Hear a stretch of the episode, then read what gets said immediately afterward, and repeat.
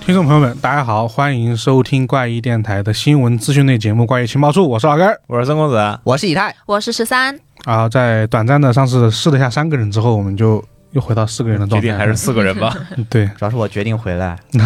要不然你缺一期，你根本就不知道你的同事在背后怎么说 你。我们没怎么说，没怎么说，真没怎么说。我们也就说了，上期电台我听了，我们也你都就不说用，解释，没有啊我们也我都就懂的，主要是 因为之前我也是这么说怪异 君的，对吧？他一直不来，我们就可以尝尝一下这种滋味，主要是我们是真心推荐对，啊， 嗯对吧？我会看的，好吧？啊嗯，但不要加宝具可以吗？好，那今天是这个二零二二年八月二十二号啊，欢迎大家收听今天的这么一个怪异情报处。第一个板块啊，推圈快讯的环节。然后呢，我这边先给大家说两个创作者狂喜的两个资讯吧。嗯，嗯，对，第一个是这个第五届的木神计划新主义悬疑文学大赛获奖名单公布了。对，然后呢，同时呢，它还有另外一个消息，那就是它的第六届的大赛，它第六届的大赛正式开启了。那我们先给大家说一下这个第五届的这么一个获奖名单啊，然后一等奖空缺，啊，就是没评出一等奖来，嗯，哦，我以为这个书叫空，这个作品叫空缺那 呢。那是偶发空缺，不是哦空缺。我这就有两本儿，对，然后呢，二等奖啊，这个书名叫《追求四十年》啊，作者是朱坤。然后呢，三等奖有两名啊，第一个是这个作品叫《女神》，然后呢，作者是我们的王家俊老师啊，哦熟人了。然后呢，第二本叫《不费江河万古流》，作者是公子，姓孙吗？那 肯定肯不定是，不姓啊。对，不然这个给他自己念了。对，我姓的话，我还坐在这里吗？当场来一段获奖感 言。对，当场来一段获奖感言。啊，对，这是上一次的这么一个获奖名单，然后恭喜这这属于是三位作者吧，嗯对是的，虽然说一等奖不在，但还是有三位作者。然后呢，这是上一次的获奖名单。然后这一次呢，它的这个第六届的呃这个木神计划的新主义悬疑文学大赛呢，呃有一点稍微的改变。那这一次它分为了长篇组跟中短篇组哦，啊，对。然后呢，它这个它这个长篇组的参赛作品呢，那、当然就仅限长篇小说了。然后呢，嗯字数呢要不少于八万字，就是八万字及以上的这么一个作品。它这个因为是悬疑文学嘛，所以它只要是广义的悬疑概念都是 OK 的，都可以去投稿。呃，如果这个获奖呢将会提供纸质书出版，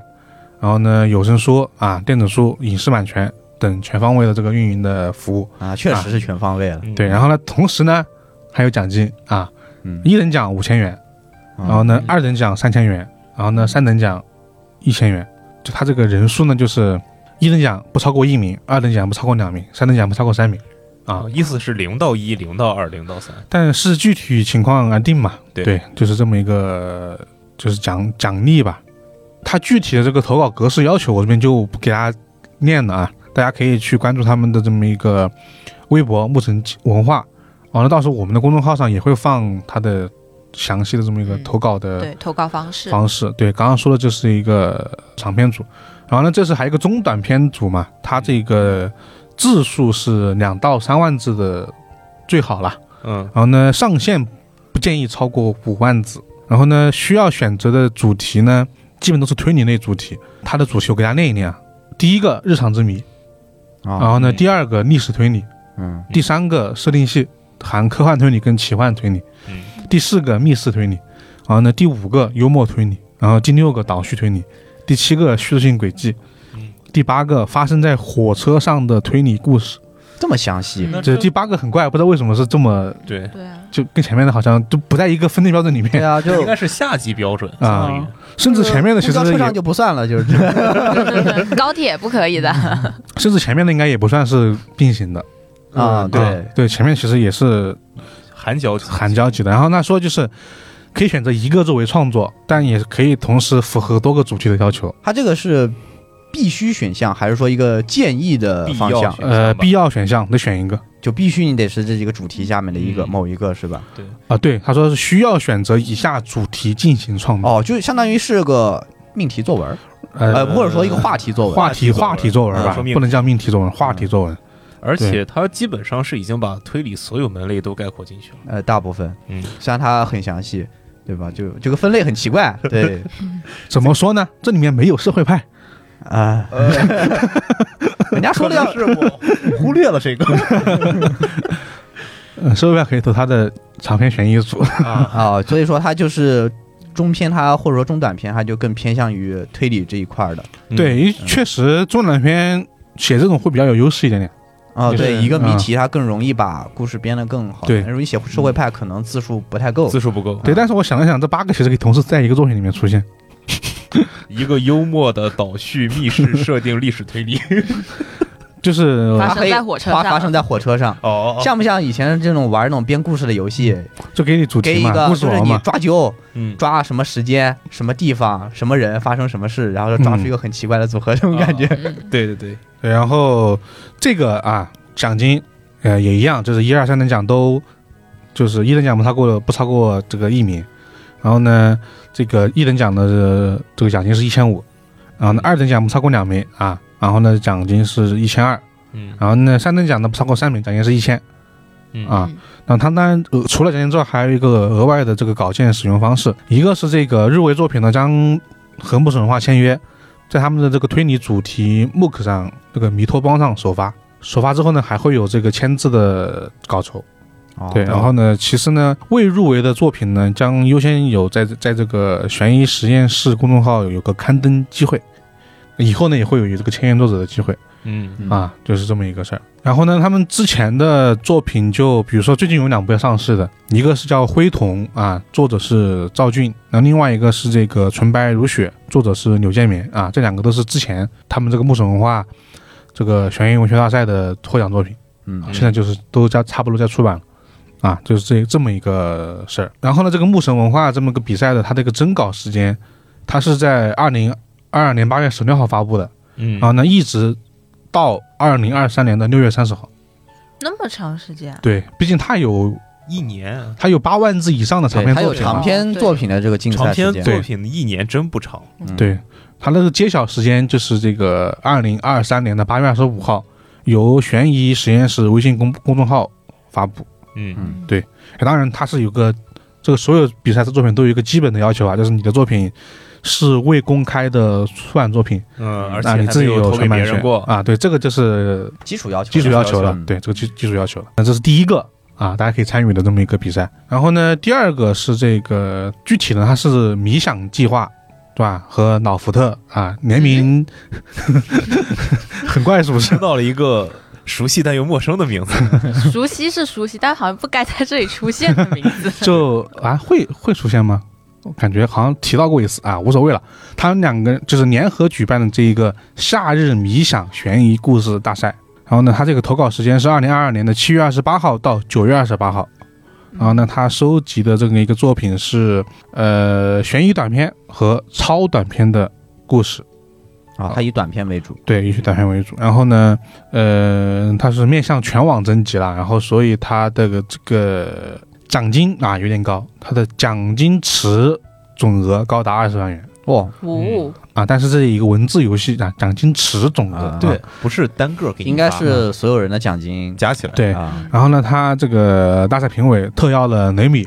和纳多作为这个大赛评委。嗯嗯然后它是具体的，我看一下。然后它这个，然后呢，它这个具体的规则比较多啊，我就给大家说它这个比较重要的几个点。第一个，它这个组别的分类，它这个超短篇组呢，它的字数要求是三千字到八千字，嗯哦，那确实超短，很短的。然后呢，短篇组呢是八千字到，哇，它很严谨，八千零一个字到两万五千字的标哦准严。谨对嗯对，很严谨，这是它的组别分类。然后呢，奖金设置啊，给大家说说，这个超短篇组呢，一等奖七千元一篇，共一名；嗯然后呢，二等奖呢是三千五百元一篇，共两名；然后呢，三等奖呢是一千元一篇，共五名；然后呢，最终还有个入围作品，三百元一篇，数量不限哇，啊。哦，你就把可以把他那二十万花光是吧？啊，对，算一下还剩多少？后面还有还有一个，还有一个还有一个短片片组呢组哦，啊，短片组啊，因为这个毕竟这个数量字数要多，字数要，多一点点，所以它这个金额也不一样。这个一等奖两万元哦，一篇多了不止一点。啊，共一名。然后呢，二等奖一万元一篇，共两名。然后呢，三等奖两千五百元一篇，共五名。哇，嗯，它这个入围作品呢也上升了嗯，八百元一篇，数量不限。哇，哦，奖金说实话挺诱人的，作为短篇小说的一个竞赛而是言，啊，对，对，然后它还有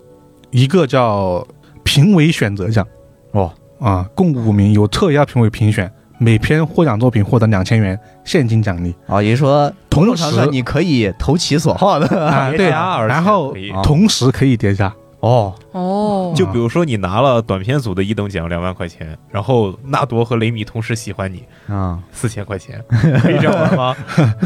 可以吧？嗯，但是他不知道他们会不会做一个区隔啊。嗯，对，然后另外就是这个人气作品奖，然后呢，每每个组这个超短片和短片各有两名，嗯，然后呢，它这个根据这个支持力度，就是大家的这个礼物啊什么来排名。然后呢，每篇作品可以获得五百元现金奖励。哦，哦，嗯就是说观众选，就是看的观众选的，嗯，对，哦嗯，然后呢，最后一个我觉得就不说了吧。活动参与奖励就是你反正参与了，大家一起瓜分五千元红包吧，啊就分分个两毛钱吧，我觉得这个无所谓了。 啊，对，然后这就是这么一个，就是这个分组跟奖金吧。嗯当然，这个比赛也是所有的作品签约后都可能会被推荐给杂志啊这些东西去连载啊刊登啊。嗯，对，这样一算下来的话，其实那个入围奖还蛮多。是挺多的。对，就是这样一算下来，怎么算怎么算，这个也就十几万的样子，还有几万的入围奖可以分，嗯，嗯，他因为面向全网征集，所以他要的就是一啊个参与度一样参与度嘛。对对，对，明显他就是个想获得更广这么一个参与度，嗯，而且本来这个老福特上面这好多人写这八千字很好 写，对，随随便便好吧，嗯对我随随便便都能给你开个连载，对，上面大家都都很能写。嗯，然后这个就是时间，我刚刚也说，大家可以关注关注。好，这就是我跟大家分享两个关于这个比赛啊的消息了，就大家有兴趣的可以参与参与。因为就而且哎我而且它篇幅全部都包括了耶，长篇、中短篇、短篇、啊，超确短实的篇，两全个都有。两个合起来之后是有，比如说八千的也对有，然后八万字以上的也有。嗯，对如果你要是超能写的话，全包，一笔不小的数目。虽然说，我刚刚想到一个可能就是 就是，呃虽然说这个应该不不能投两个，啊嗯，只是开个玩笑，就是你写个短篇连作集，哦然后里面有八篇，第一篇是日常之谜，第二篇是历史推理，第三篇是热恋戏，然后你还要把它串起来，然后啊再分开投。就比赛鬼才，这是就疯狂的找这个逻辑，就是规 则 bug，对，然后卡卡出最高奖金来。但我觉得写成这样也不需要卡那个最高奖金的，他就很牛逼了，对你要很厉害了已你经要。是每一篇分开都能得奖，连起来对还能得奖，那直接去出版书好不好？啊对， 早就已经赚麻了。就别过来玩 这个了。对，然后这个希望大家参与啊，因为我们就我所知，我们也都是提到，就是我们听友里面其实有很多人都有这个嗯写东西的爱好吧，嗯也很愿意去写，就大家可以去参与参与。 嗯，对，好，这就是我这边这两个，就是大家可以拿钱的消息啊，啊 说的好像很轻松一样。 要能力的啊，要要付出，要付出很多劳动的。时间啊，对，好，那下一个快讯是南瓜许岩的新刊上市，然后名字叫做《谋杀二重分身》。嗯嗯对，然后呢，它是新生代推理作者许岩的短篇小说选，这里面出现就他的介绍语里面，嗯他的主角应该就是一位叫做香大的艾勒岭奎因的男生。对，应该香大香大，哪个香大？湖南大？对，就是哦湖南三大点水，对，三点水那个乡，就啊湖南那个乡哦啊，对，他叫香大的艾勒里奎因，有一位男哦生，就应该是他的侦探。侦探嘛，嗯嗯然后，所以从这个主角上来看，应该他是一个集校园和逻辑流为一体的这样的一个啊，嗯小说的断片选。确实，什 么你？想到什么烂梗了？我没有想到什么来，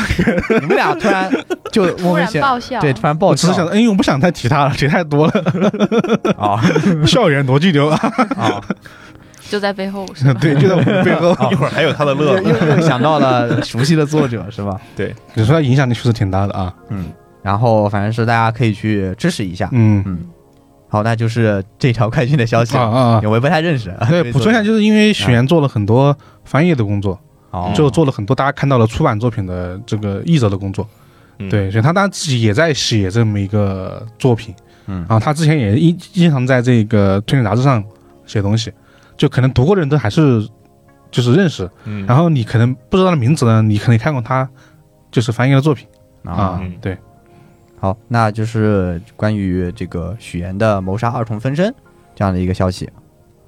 好，那下面我也带来一条很快的快讯嗯啊，荆棘下咽的《了相说百物语》封面公开，他还在写《相说百物语》，就这个事儿让我很有点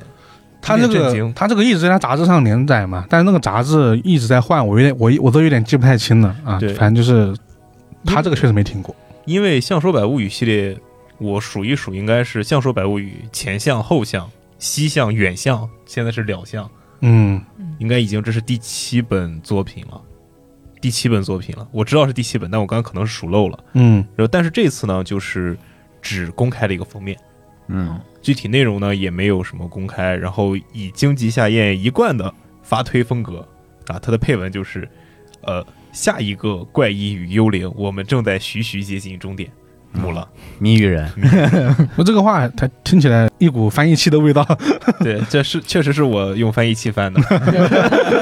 果断的承认了。那确实是啊，因为很多时候我不是不想搬他们的动态，是我真的不知道该怎么翻译他们的动态。 嗯嗯就比如说下面这条推拳快讯，也有点像乐子。啊， 嗯，下面这条就是我们的老熟人学习有吴老师， 好，你应该这样说。我们现在我们接下来介绍这个侦探呢，他是校园里面，但是他是这个逻辑流。啊、校园的逻辑流侦探的创作者千玺有吴老师。 就是千玺有吴老师，他其实很多他的个人账号里面的东西都挺乐的，嗯但是嗯问题就是不好搬，就他的用词什么都特别怪。哦嗯就是我翻译不大好，翻译翻译不过来。但这条我看懂了，啊，嗯就是刚才提到了他的体育馆之谜，嗯，哦提到了吗？啥时候提没到的？提到，我们只提了校园加逻辑流。哦，对不起，是自动联想到了。 对，就就只提到了背后，好吧？你可以这样说，就是既然我们说到了校园加逻辑流，那我们就不得不说一 说金崎永步的体育馆之谜，是吧？ 对，就帮你连一下。呃，就是体育馆之谜啊。然后千玺有吾老师发了一条推特，就是说最近跟他高中时候的同学有人见面了，嗯听到了一个噩耗，嗯因为背他包，对背爆他的体育馆之谜的里面的体育馆啊，是以嗯高中校园的体育馆啊为原型嗯，描写刻画的，哦然后那个体育馆拆了。啊，呃原因是什么呢？原因也很很逗，就是说啊它体育馆里面用的那个防火材料是石棉，哦嗯石棉本身是不适宜用的，就是它本身是往外散发致癌物的。哦，嗯因为这个，然后它那个旧体育馆被拆除重建了。嗯 所以是个豆腐渣工程，所以 那哎不算豆沙，应该是当时不知道这个东西啊，因为太老旧了，太老旧了。对，啊然后它后面打了个括号，这是个令人暖心的故事。嗯啊， 这这拆除是个正确的选项，对应该被拆，对对对。就是不值得伤感。说是不值得伤感，这个人还是挺傲娇的。之后他就发又发了一条推特，啊嗯，原文是“幼奶啊啊啊啊啊啊，快点从那里出来，那里面都是石棉。”就不要在在这里面打乒乓球 了，是吧？对，不要在里面打乒乓球了，致癌的。就是怎么说，就是仿佛毕业多毕业多年之后，接到了你一个当初有点令人瘆得慌的噩耗那种感觉。因为我我当时我上高中的时候嘛，我们都在嗯学校里吃食堂嘛，啊，然后学校是要求的，然后也有一些不服管教的学生，比如说我有时候会到外面吃。 啊，嗯然后高中毕业之后上大学的时候，我妈就是我在外地上大学嘛，嗯回家之后我妈跟我说了消息说，我看了个新闻，说你们高中的食堂啊现在被取缔了，说啊为什么？因为他们使用地 沟油。然后我说你能不能不要告诉我这个消息，你就烂在肚子里也挺好的。我这样的话一想，我想哦，我高中吃了三年的地沟油，你这样让我很难受。你当我吃的是正常的东西好吗？是承包的是吧？属于这是，是承包的。我还记得我们教导主任在呃课堂上言辞凿凿的跟我们说，你们尽量不要到外面去吃，在学校食堂吃。虽然它饭菜口味呢不一定那么好，但是它它安健康健康 安全。现在想想这话还真是有点讽刺嗯 呢。然后说回来，看到这个，看到这条乐子的时候，我第一反应就是你还记得你还有个幼奶妹子啊，写不写了哥？啊 快写！ 你这么喜欢，为什么不接着写你呢？不急我急。 虽然我知道别急，但我还是 急，嗯你是吉吉国王是 吗？急急国王了，现在是。我反而想到一个很烂的东西，嗯 就不知道大家知道有个东，就是东野圭吾有一本书，反正就是下毒的方式就是日积月累的下毒啊，啊名字我就不说了。哦日积月累要不然给他吃的话地沟就油嘛要不然就透了。对，然后然后我就想到就是就是这新的一个就是。 新另外一本体育馆之谜的世界线，就有一个人突然在体育馆里面死掉了，啊然后呢，整个房间里面没有任何人，是个密室，嗯，啊！没有人可能杀他。 死于石棉雾 的吸了三十年的体育老师终于倒下了。 烂梗，这只是一个好啊烂哎呀！属于是肺癌是吗？ 没有，就是也不能叫烂，别人是有有人这样写过，是不是？只是哦就是写出来就不没那么推理 了 他这个舞台再来一遍，正好素材在这儿呢。啊。对，就同样的舞台嘛，嗯啊，哦，就一个老教师，就是 吸了三十年失眠， 终于在最后一刻倒在了体育馆里。啊，那这个这个。这个体育馆之谜，没想到就是这么多年了还能持续带来消息啊！对，居然还能带给我们带来乐子啊！啊对，好，那我们这个乐子环节就到这儿啊。嗯然后呢，下一个到我们的这个书籍环节啊，好像还是你接着说是吧？好像还是我接着说啊。第一个，第一个书籍环节啊，我们的嗯老朋友有栖川有栖老师嗯新作放出，预计九月三十日发售。然后他这个新作的名字叫《冰地健三郎的诅咒事件簿》，是他新开了一个系列，他在二零一七年新开了一个系列，就是冰冰地健三郎系列。然后这个侦探是一个灵媒侦探，哦他能够看到死去的幽灵哦，啊，啊，他这种是哪种能看到呢？他是能不不能多说，反正能看到，啊，你没想有干什么？没有中我的套啊！ 诱导我犯罪。然后他之前已经出两本了，前面第一本叫不会翻译《冰地剑三郎的灵事件簿》，嗯然后第二个叫《冰地剑三郎的魂事件簿》，然后第三本叫《冰地剑三郎的咒事件簿》，就诅诅咒之咒。嗯，啊，因为前两本我都不会翻译，第三本就摆烂了。然后，对这这套书，实际上我看，就因为我没有看过，但我看评价上来说，它是超脱了有栖川老有栖老师一贯的那种写作风格，他没那么推理。哦，这种逃脱对这种超脱，就是他也是在寻求突破，比起火村英生，然后那个嗯系列，他也在寻求一个自己的突破。反馈来说的话，前两套书反正卖得都挺好，不然他为什么要写第三本呢？哦这原来是这么直白的理由吗？ 卖的好当然要接着写了，那卖的不好不就被腰斩了吗？呃，顺便一提啊，这三本都是短篇连作集， 哦，啊，都是短篇集，然后每一个小单元就是一个小故事。连作这个地方我打了一个问号，就是连不连作我也不知道，因为我没有看过。嗯，最后这条消息，再 Q 一下零食行人老师吧，你的老朋友在干什么？你看看，他的老朋友们都在写东西，对包括金井夏彦是吧？ 对，真的，他们一直在在写，不管是不是推理也好，起码嗯都在写，嗯而且还在寻求突破，真的想写点别的。嗯，你看看跟你聊奥特曼的两个 人，表面上，哎呀，上半年过去了，我在哦，摆我烂啥都没写我啊啥， 也没写，就像那个期末考试之前说着我啥也没有复习的学霸朋友，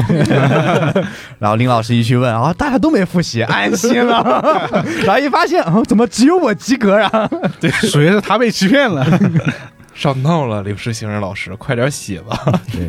你的好朋友们连着写在这儿啊，这是第一条日本的出版消息，来自有栖川有栖老师。然嗯后第二条呢，一样也是一个老熟人，就是下村敦史。嗯，下村敦史的同名同姓俱乐部，因为已经出了简体中文版，然后嗯也有一个不错的销量和口碑啊。嗯同样呢，它在日本卖的也很好，嗯所以说卖的这么好的作品，同名同姓俱乐部的文库版将会在九月八号发售，哦，就是决定文后话了，非常快，而确实且挺快的。这次出版社给他整了一个巨浩大的宣发活动，因为这本书它里面写的是同名同和犯罪者同名同姓的这一批人面对的一个歧视和痛苦，嗯嗯所以他们建了一个网站，输入你的名字，然后就可以寻找同名同姓的人，然后让你觉得就是哎，这这些人体验一下同名同姓重名的这种奇妙感觉。啊，日本人人网是吧？日本人啊，梦回二十，梦回十年 前， 文艺复兴了，属于是。 对，而且他还特别那个贴心的帮你分了一个男和一个女，为了防止你串戏。比如说哦，如果你是个男男同志，然后如果你没有区分进去以后，你可能会点进一个什么交男朋友什么样的这种，懂我意思吧？就代入不进去。就是找到你，反正就是为了让你带入这个作品的世界观嘛。对，为了让、嗯让你带入这个世作品的世界观，然后体验一下这个作品的这个就是里面的人物的一个心境。虽然我觉得有点难体验，那里面是杀人犯哦。但有别的人啊，呃，对，啊、而且你保不齐真的找出来杀人犯了。就是张学友的演唱会是吗？那就很恐怖了。 然后我他脑补个很怪的画面，就是通过搜索，然后说世界上有有有二十三个跟你同名同姓的人，其中十十一个人是杀人犯， 这这很怪的 那个画面。我 我这个名字有这么晦气吗？好，这边是一个漫画书啊，它这个是我们的老朋友金田一少年事件簿的作者天树正文老师的新作，嗯，《唐人街探案》啊，是是吧？是 是去英国了，他没有没他没他戏份。啊，别他了。啊，这个天天树中老师的新作《天赋异禀》啊，他这个、呃、title 叫双男主悬疑探案题材玩明白了，啊，确实玩的很玩挺明白的。因为我跟给大家讲讲他这个里面是个什么设置呢？嗯，首先，他有一个名年轻的天才警官啊啊，叫天草纳月。哦，我一直想“天草”这个字是不是英文和和他自己有什么联系？他怎么这么喜欢用这两个字啊？天草财宝也是天草，对啊，包括那个《侦探学院 Q》里面也有叫天草什么，我有点忘了，反正就是这个名字。他啊就是喜欢吧，嗯，反正这个人就很聪明啊，特别聪明，就是可能十几岁、十七岁从 MIT 毕业这种类型的吧。 哦啊对，然后另外一个人，呃，叫这个四鬼西野啊，他什么呢？拥有秘密的超能力，哦，哦，还有什么超能力？呢？我看你一眼，嗯，我就知道你曾经杀过人这么超能力吗？啊。这个不是 那种，又是那种了。呃，哪种？ 你们两个想干什么？ 是不是想犯罪？没事儿了， 问题来了，就是他他的前两话我看了看，他是第一个就说的是，嗯，上来两个角色的亮相嘛，嗯比如说这个警官啊，就特别装逼，就是那种又美型的，就是因为年轻嘛又帅，嗯然后呢，这个犯罪现场不是警官，是他的一群女粉丝 啊，好帅呀、然后在里面查案子，然后呢，另外一个就是这个高中生是鬼西野也在现场，嗯当时的这个案子呢是有一个人从那个高楼掉下来了。嗯然后呢，他当时有个目击者说，我看到的那个人呢，他是这个从楼上掉下来是自杀。嗯这我们这个尸鬼西也说不，这是他杀。啊，当时就说这两个人就分析了这个原因啊，什么说三四十米之外你不可能看到这个人的脸到底是男是女，嗯然后呢，以及如果他是自杀，他可能是他应该是脚朝地，嗯他现在是脸朝地，嗯就那怎么能看到他是脸朝地呢？就应该你你就推他那个人，嗯就说他是那个杀人犯，嗯然后呢，很简单，没什么推理，我觉得相当啊对相当于没有呃，确跟实走进是科学的推理差不多。啊。对，但对重要我看的那个在大 于鱼是吧？重要在于什么呢？就是当时说完之后说你怎么知道他是自杀？他说我的眼睛能看到他，他杀过人，就是这个高中生说自己能力这么一个事情。就第六感呗。不，他那个眼睛就是画了就不一样啊，你理解哦成就是异瞳意他有点像就开了写的眼那种感觉一 样，啊，反正跟他家世有关啊。然后后面一段就是又发生起新的杀人案件。嗯然后呢，这个高中生又又又说这是他杀，然后呢但那个这个男主不信，就是你嗯试试啊对，然后他当时男主旁边还有一个警官嘛，就这个这个天草旁边，他就说、你旁边这个警官曾经杀过人，啊 然后男主就走了，然后警官就说，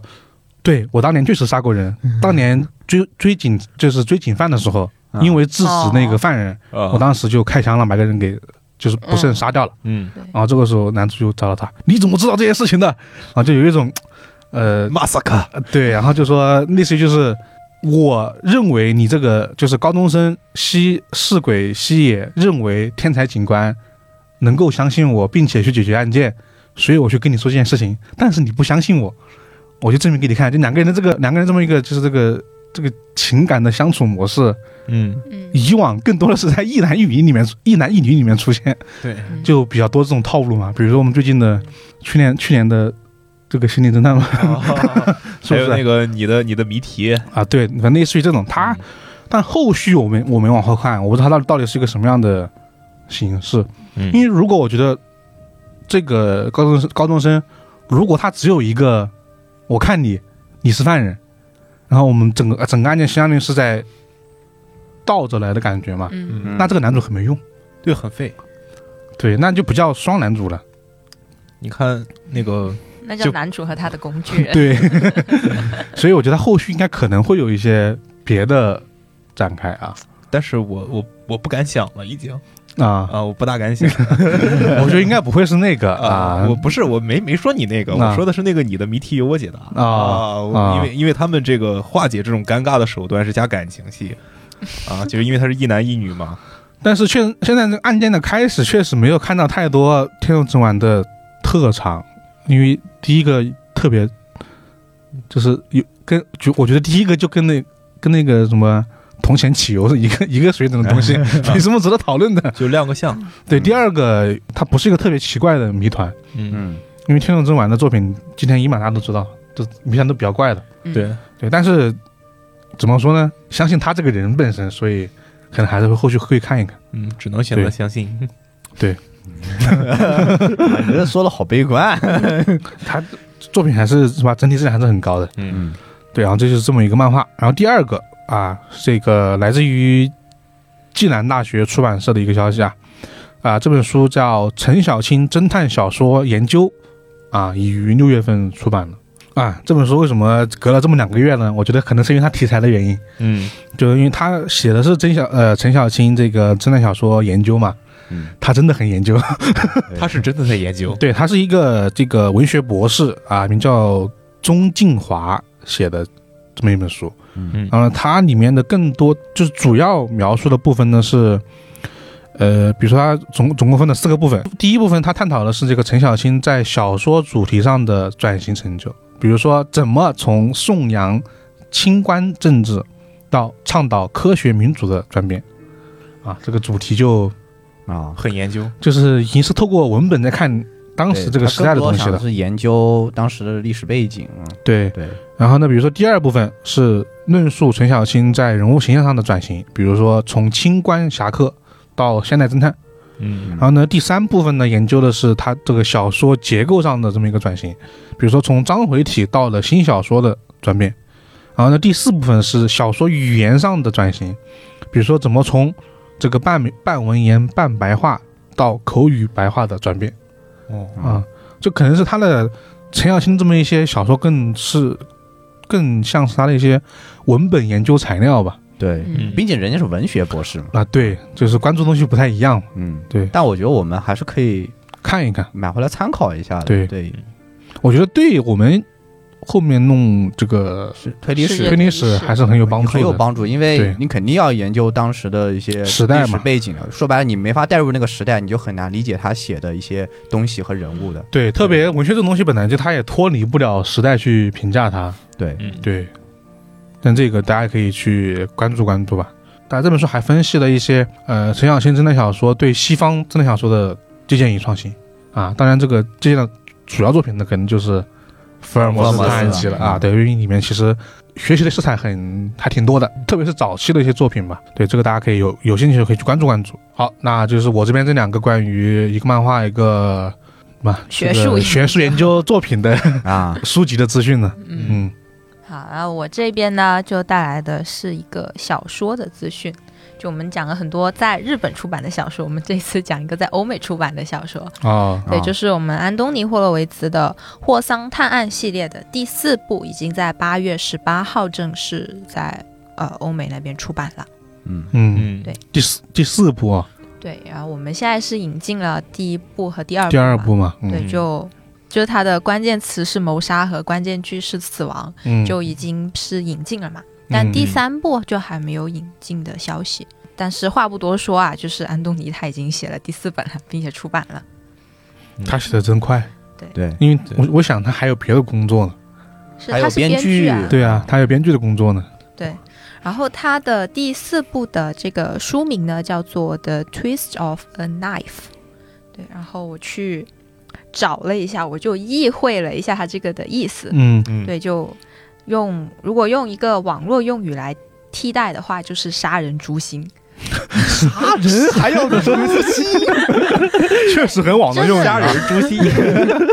对，就是它这个它这个英文的意思呢，就是说啊、我拿一把刀就插入你这里了，然后我还要把它拧一下，哦哦，我想到了霍元甲哦，内拳，那我很好奇，国内到时候翻译的时候要怎么统一格式？对，关键什么是什么？关键刀法是旋转。旋转是吧？ 嗯，对然后说，然后说一下，就是这个啊，他的这个情节啊，啊，他的霍桑探案系列，他的主人公就是霍桑，嗯还有安东尼·霍洛维茨，刚刚那个霍山，对，就是、 啊，这不是一个货色，不是同一个霍桑 啊，差着辈分呢。 差得太远了对。就差辈分和国籍呢嗯 都不一样。哎然后说到就是呃，安东尼，就书里面的安东尼啊，他嗯是一个、他是一个编剧，就他是一个剧作家，嗯，对，然后呢，现他实也是哈，对，嗯就是对，就是属于我觉得就是把自己给写进书里了。对，嗯，对，然后呢，他就和霍桑也是因为案子啊相识相知，然后到了这一步，然后他们两个人突然间就要分开了。嗯然后呢，就是因为他们是因为案子他们才就是有联系的嘛。嗯对，然后现在就是案子没了，然后他们联系也就没了。对然后霍，然后霍桑这个人呢，脾气又有一点古怪，就是呢，就是呃，感觉就是你利用了我，然后 你又抛弃了我， 哦，你伤害了我， 还一笑而过。然后呢，就嗯，然后就也不和，然后也他就也不想再和安东尼往来了。嗯然后这个时候呢，安东尼呢就写了一个新剧，然后他这个新剧呢就即将要在剧场上上演了。嗯然后呢，他就把那个剧场的门票啊就送给了霍桑，但嗯霍桑呢就是啊、一个拒绝的动作，就是他啊不要这个门票，他也不来。嗯然后呢，他这个他这个新剧呢，就是一经上映啊，差评如 潮，就是对自他己这么狠吗？就是他这个差评呢，还是来自于就是那种剧评人的差评。对，首先呢，就是这个啊、新世日泰晤士报》里面的一个评论家，然后呢，啊、就对这个剧就进行了猛烈的评论，就嗯就对、嗯猛烈的批评。嗯对然后呢，第二天这位作家首当其冲， 就真的是就真的是首当其冲。这位这位啊啊、剧评人在第二天就发现，在自己家里面死掉了。啊，是转入经典模式了，对就是开始这个当事人要犯案子了，有犯案嫌疑，啊，嗯，对对，就是这种经典的走向，就是他死于就是被一把匕首插入了心脏，嗯然后这把匕首呢被发现就是来属于是安东安东尼尼的然后上啊面还有安东尼的指指纹啊哦，对，然后这个时候呢，就安东尼就被列为第一嫌疑人了嘛。啊，对，然后他就被逮进局子里了面。然后霍桑第一时间就跑来了，嗯，也不是，哦感情这么浅吗？ 那确实也不是，有案子都不来啊，就是就是安东尼他自己就是在审讯室里面或者在拘留室里面思来想去，觉得好像能帮到我的也就只有霍桑一个人了，嗯然后他他就只能去求助霍桑。对，但是霍桑会不会帮他？他又要怎么样求助他呢？对，然后这个就是这个书的后续的剧啊情了。 哦，原来俩关系这么不密 切吗？那肯定那肯定得去帮，啊这叫傲娇。只对，啊是我就觉得霍桑就是个铁傲娇。对对对，通过一点曲折而已嘛，这剧情对对就是他肯定是说着不帮不帮不帮，但说不啊定背地里在查呢，对、查着呢，就那个等他出现的时候，其实案子已经查的差不多了，啊 对，然后呢，再来就是表面上，哎，我本来没有想查这件案子，但是另外一件事情让我关注到了他，没想到跟你有关嗯啊，然后查完 了，才不是为了我只是对啊，案子感兴趣，对并不是为了想捞你。哇，太点 了，主要还是是吧，还是英国英式傲娇，对，然后呢，这个就是这个它的第四部的这么一个剧情，嗯，对，嗯然后也希望就是内地可以早日引进第三部， 对对对，对，然后再把第四部也给引进了。嗯，我很想看他怎么翻译这个标题吧，延续他之前的 对格式，对他这个应该英英文标题，他有换格式吗？换了呀。啊应该对是啊换的。嗯所以可能也会跟着换吧。但我觉得会不会有可能国内如果想出版的话，一般来讲我肯定是保持之前尽的可能统但一是格式，对，我只要他的装帧有一个统一风格，但我记得好像他第二部就是安东尼他本人在写第二部的英文名的时候，好像就已经不是第一部的那个句式了。对，但是星星他在引进的时候，就还是把它弄成了关键啥是啥。 对，这是引进翻译的一个非常统一的一个点，就是之前有些老游戏，还有一些老的一些作品，我记得印象中就是翻译过来的时候，为了嗯让它跟前一部作品保持一致，就是我以就哪怕你后面已经改了名儿，但我为了让你体现一个系列，我依然用原本的这个翻译格式，或者只用原翻译直接加一二三，嗯经常会有这样子去做，观众能有系列感，嗯，第二部应该还是一样的，可能第三部不 一样。那所以第三部没引进是吗？因为第二 还部在，想翻译，我记得第二部当时陈茂叔也播过，好像就是就是那个那个句式。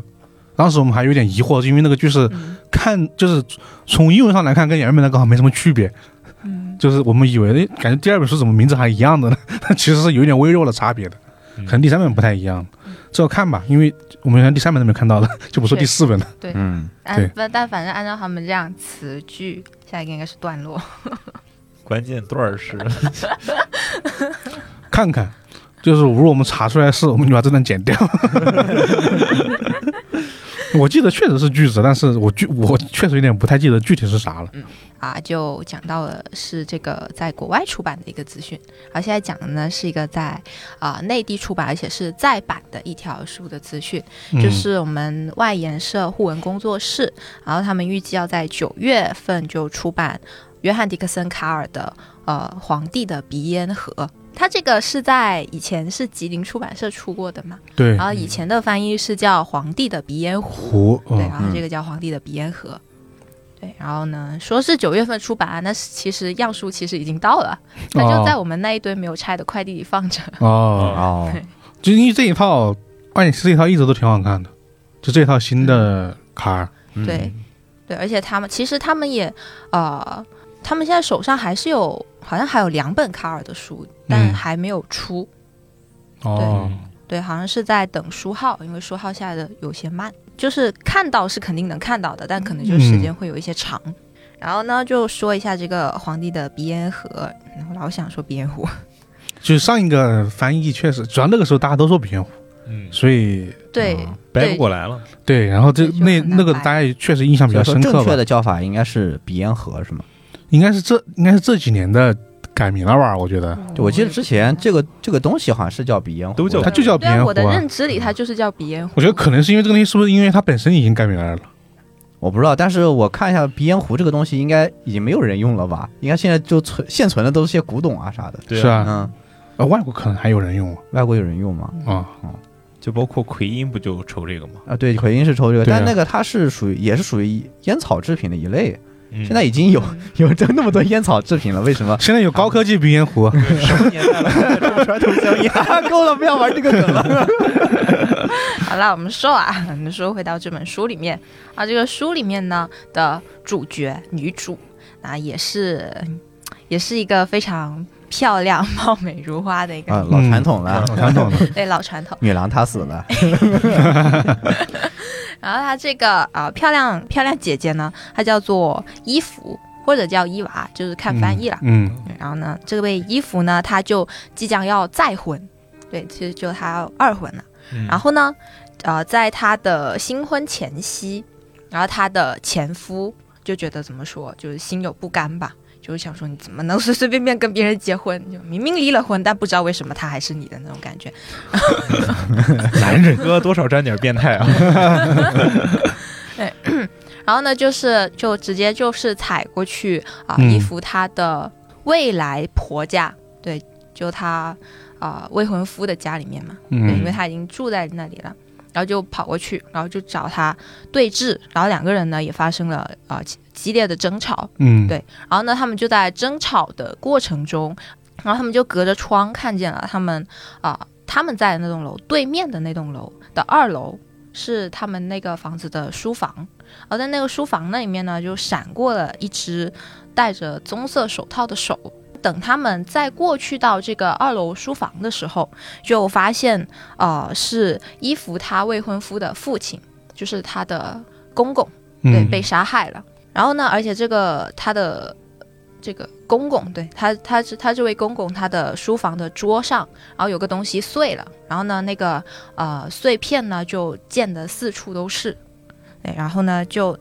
然后呢那个碎掉的东西就是鼻烟盒， 就是鼻烟盒。哦，然后呢，据说那个鼻烟盒呢还是一个价值连城的古董，就据说是拿破仑用过的，哦哦，对那确实是，那确实是古董，就啊价值连城。确实很值钱啊，而确实且价值连啊，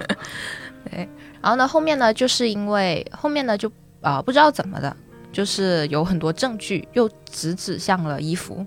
然后伊芙呢，她就又是那种被怀疑成嫌疑人的桥段，嗯，嗯，对。但是前夫哥不是能给他做不在场证明吗？但是，嗯，你不确定，就是哦，有可能他俩人都不是好东西。对啊，就是对啊，你也你也不确定他遇害的时间是不是就是他们在争执那哦个时间，嗯对，但感觉好像这个听这个谜面儿好像没有什么太多不可能犯罪的这种感觉了。嗯，嗯，对对，因为确实这本书它就没有不可能犯罪，啊，而且这本书它不属于卡尔的那些系列作，对，它是一个单拎出来单的拎出一来 本的，嗯的一个单本。然后呢，它里面呢就没有不可能犯罪，然后也没有就卡尔擅长那种哥特式的那种风格，嗯，对，有也没有。然后呢， 然后呢，就是我看了，就是之前看了吉林版的那一些评价，就是说这个案子其实也不复杂，对，但是它的重点就是在于卡尔，他可以把你把整个故事，然后写得非常的好，可以把可以把你整个人给沉浸进去，然后让你跟着卡尔的视角走。这话居然是在夸卡尔 吧？是因为因为确实这本难以书置信是吧？这本书《皇帝的鼻烟盒》确实是我不怎么了解的卡尔的作品之一吧。嗯，就因为当当时就有很多人说这本书，毕竟当时看卡尔还是冲着他的特点去的嘛，嗯，嗯对就没想到居然是偏这种类型的，居然对，没有诡计，但是故事足够吸引人啊、嗯对，就是说这是他卡尔的吗故事写得很好，我就 嗯，哎，好像对跟我以往了解到那些他的卖点不太 一样。确实有点不太一样。其实很好奇他这本书是会怎么写的，但明明样书已经在了，但我们又不能拆。我们的那批拆快递不会要等到下个月才能拆吧？我不知道啊？我不知道，要不换个人来拆吧， 对呀、不然的话要放好久，好哎久哎。嗯，对对，然后呢，这个呢就是啊、我们的卡尔的再版的书《皇帝的鼻烟盒》的一个出版资讯。嗯然后下一个呢，就是啊、我们之前我在局外生枝讲过的这位作者的一个作品，对，就是我们贝克邦老师的《百鸟坠入密林》，预计是由新经典在九月份出版。是海葵的作者吗？对，就是对，海海葵葵的的作作者。者 嗯，嗯对，之前我在局外生枝，对我还靠了海葵，赢得了那期的 第一。啊，啊对，啊，是就是变身的那一期说实话，那就些一红被迫变就身， 那一期，知道吗？因为这个后面整的活儿，我只是记得最后最最后一名是谁了。他虽然输了，但是他赢得了大家的这个记忆。对，嗯对，对，就是好的就记忆和坏的记忆我们先不 论。对，就是输也 未未尝不是一种赢吧，就对是这样说。就每次看到他的名字，因为我虽然说我知道他是他这是他的名字，嗯，但每次会觉得他这是这是出版社贝克邦的。起的把自己的书实那个好艺像名起的像好个像是像有个一公司，个嗯，出版公司叫贝贝邦是吧？ 我忘了，反正刚刚有个弥托邦。 确实，然后他这个啊、然后贝克邦老师这个《百鸟坠入密林》呢，就是他讲的是一个啊、在二零零八年就发生的一桩悬案。嗯嗯对，然后他讲的是在在一个小村，那个村子呢叫做格马村，然后他有一个小女孩，就十岁大，叫做金莹，然后她在啊、回家的路上突然间就失踪了，就她失踪指的唯一的一个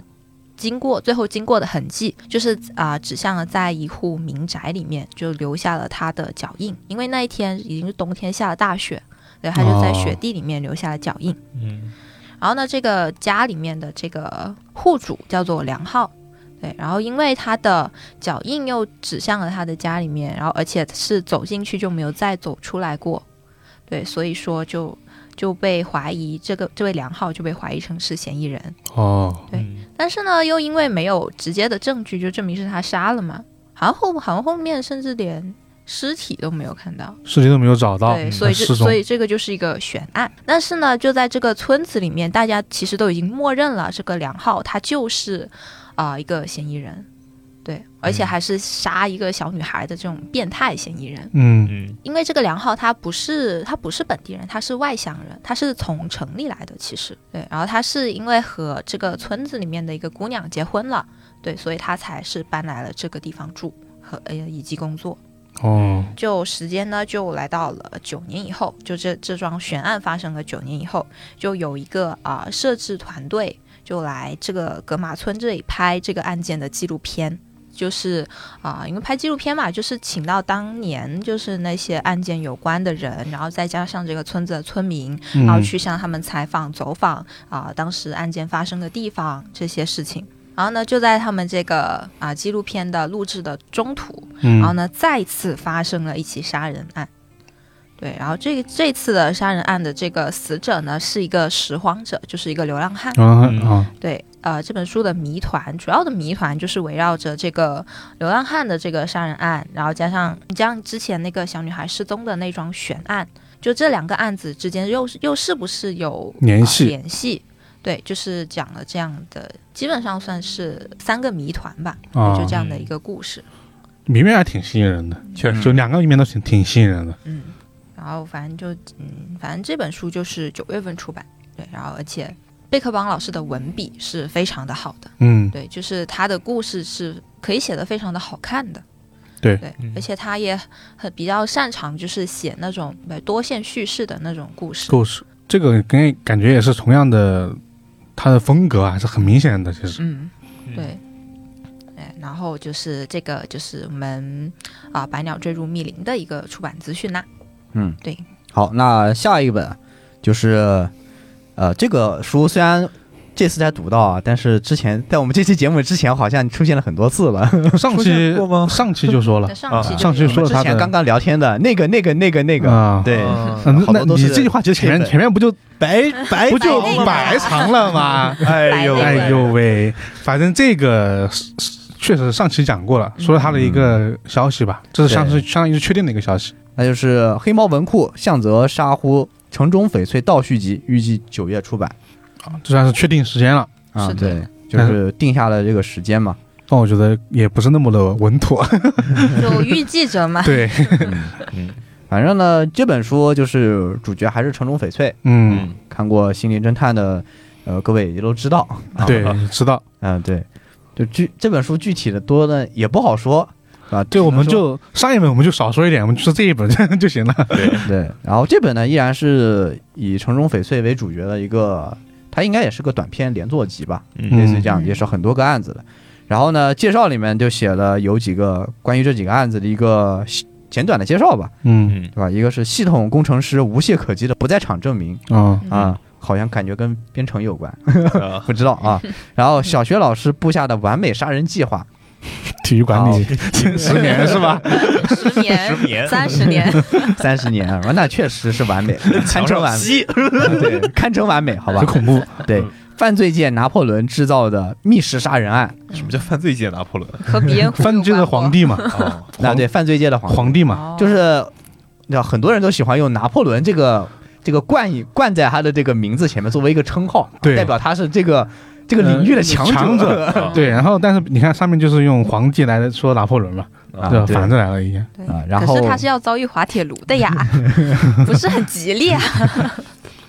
对，很多人拿拿拿破仑做称号的人，可能确实没有太考虑到这 一点。 嗯然后三起差一点就被当做自杀意外处理的呃死亡案件，终究没有逃过他的眼睛。嗯，嗯然后是能够通灵的美少女城种翡翠，逐一击破每个轨迹。嗯，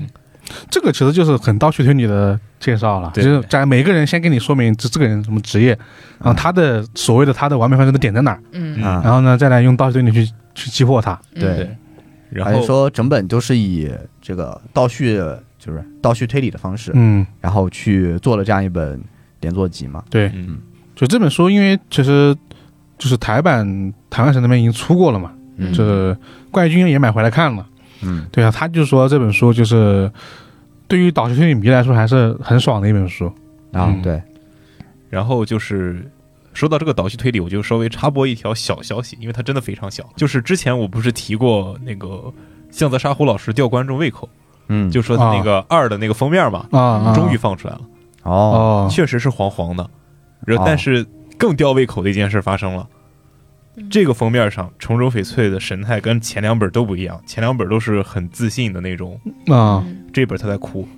啊，哦，这就是故意吊人胃口嘛。，对，啊，就为为什么他会哭呢？就角色玩明白了。哎呀，哎，真的是，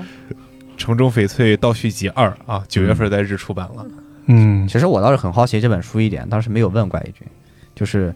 如果是一个没有看过《灵媒侦探城中翡翠》，直接去看倒叙集的，会是一种什么样的体验？应该不影响吧？应该不有太大影响，那我觉得还是有的。但我在有想点，这个有的体验是不是跟看过书的完全不一应样？该不一样是的，应该是不一样的。那我给他先看倒叙，只要再去看《心灵侦探》呢？我觉得那就不知道了是纯粹自己选择了，因为现在不知道倒叙集后面是什么，因为我我我我没看，我也不知道没我看不知道这到本书后面什么内容啊，嗯，啊，不知道他每个案子的解决方式什么样子。对，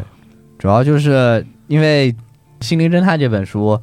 确实，就是你看完跟看后之后的感觉会比较大，对对可能还是说再推荐一下这本吧，就是对你不要因为前面看的有点那啥，会有点糟心的地方，你看不下去，嗯是吧？看完它，如果你喜欢谜题的话，还是很惊艳的一本书。对啊嗯忍一忍，对，对忍忍一一忍忍，接受一下。就推理小说的内容，前面一些东西都是有原因的。嗯，对，你要看到后面就知道这本书到底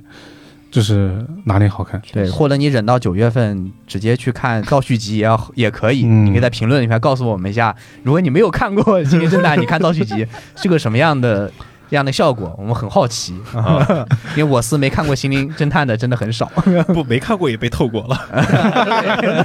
悲惨的老齐被我偷了。对， 可见后边我不是还二次伤害了一次吗？ 对，哦奥斯 卡哎主要是不提了，题很多，你们一个一个都就是给他上上上年纪。